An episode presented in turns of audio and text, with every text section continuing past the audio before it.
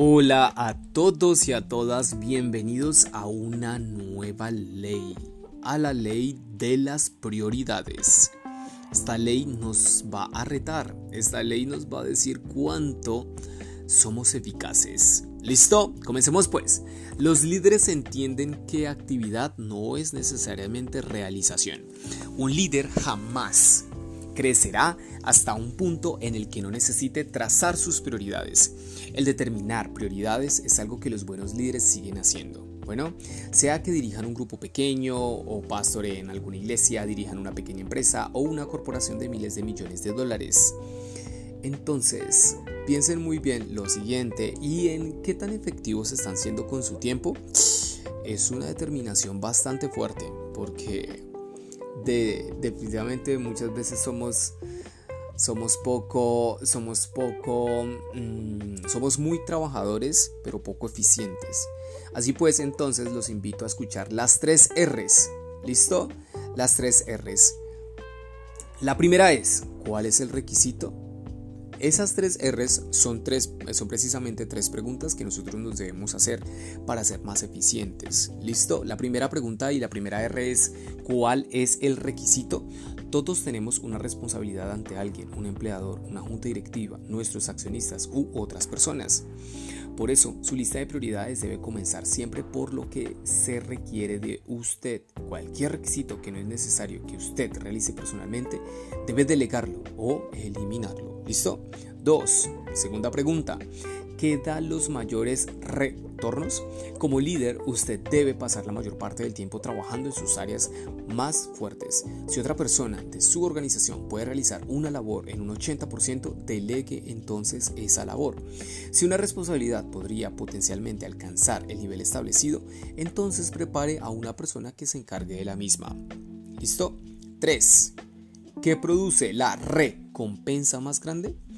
Tim Redmond admitió, muchas cosas captan mi mirada, pero solo unas cuantas capturan mi corazón. Las cosas que producen las recompensas personales más grandes son como encendedores en la vida de un líder. Nada energiza a una persona como lo hace la pasión. Seguimos. El tercer punto precisamente es reordenar las prioridades. ¿Listo? Entonces, son cuatro áreas las cuales debemos reordenar muy bien en una empresa, en una organización, en un equipo, lo que sea. Y son liderazgo. ¿Listo? La otra, comunicación, creación y trabajo en red. Bueno, por ejemplo, ¿qué tal si le ponemos al liderazgo un 19% de tiempo asignado?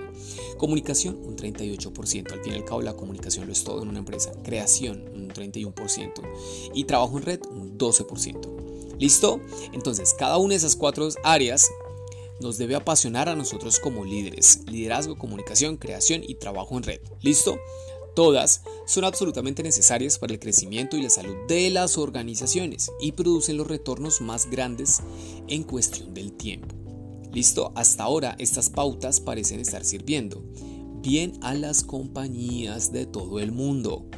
Pero, sin embargo, cada área se revisa cada año para medir su eficacia, para medir las estrategias que se están llevando. Si quiere usted seguir siendo eficaz, debe trabajar según la ley de las prioridades. ¿Listo?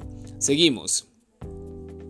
El juego entonces se debe llamar prioridades. Por ejemplo, cada vez que Norman Chopscott asumía un nuevo mando, no dependía simplemente de la intuición de su liderazgo, también volvía a examinar las prioridades de la unidad.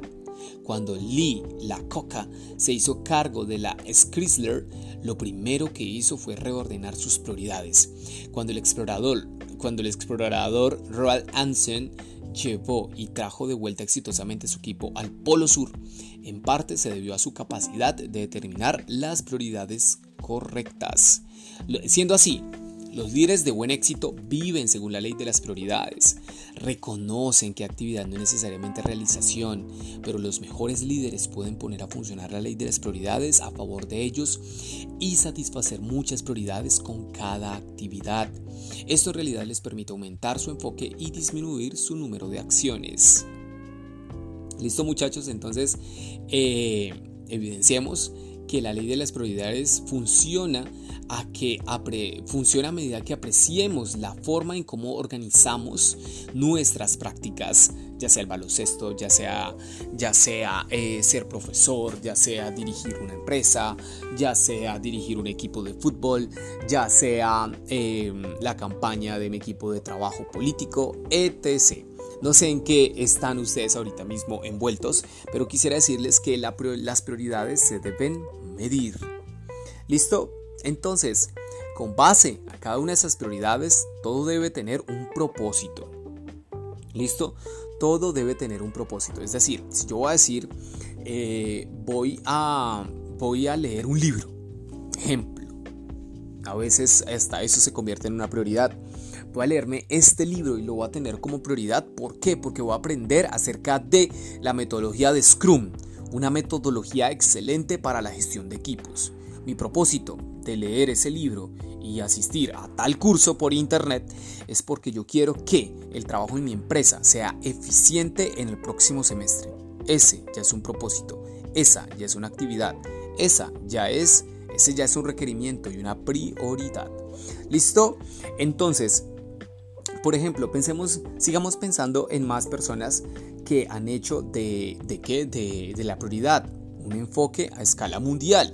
Por ejemplo, en, este, en, esta, en, este, en esta parte cae muy bien lo que fue Jack Welch, presidente de la junta directiva y jefe principal de la General Electric. Ahí lo mencionamos, si no recuerdan muy bien, en la ley de la reproducción. Pero por ejemplo, ¿por qué traemos acotación a Welch? Porque precisamente cuando él asumió el liderazgo de la General Electric en 1981, esta era una compañía, era una excelente compañía tenía una historia de 90 años, sus acciones eran súper costosas y además de eso, pues eh, cuando Welch asumió ese liderazgo, eh, ocupaba el décimo primer lugar entre las mejores empresas en la bolsa de valores y era una compañía diversa y enorme que incluía 350 negocios estratégicos. Sin embargo, Welch quería que esta empresa fuera mejor. ¿Y cuál fue su estrategia? Pues aplicó la ley de las prioridades. ¿Cómo? Entonces, él dice, aplicamos un criterio único a los cientos de negocios y líneas de productos. Pueden ser el número uno o el número dos en su función en el mercado mundial. De los 348 negocios o líneas de productos que no podían alcanzar las dos posiciones más altas, cerramos algunos y desposeímos otros. La venta de estos últimos produjo casi 10 mil millones de dólares. Invertimos 18 mil millones en los que quedaron y los reforzamos con un valor en adquisiciones de 17 mil millones de dólares. Impresionante. Entonces, lo que quedó en 1989, según dijo Welch, aparte de unas cuantas operaciones de apoyo relativamente pequeñas, son 14 negocios de categoría mundial, todo en buena posición en la década de los 90 cada uno primero o segundo en el mercado mundial en el que participa.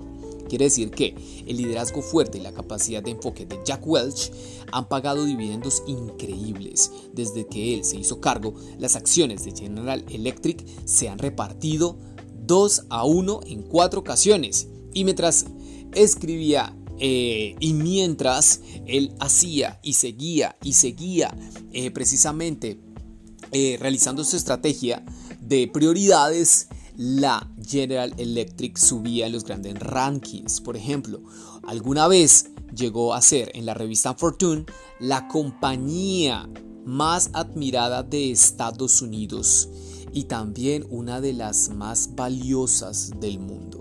¿Listo? Entonces, ¿qué ha convertido la General Electric en una de las mejores compañías del mundo? Respuesta, la capacidad de Jack Welch de, aplicar en su liderazgo la ley de las prioridades.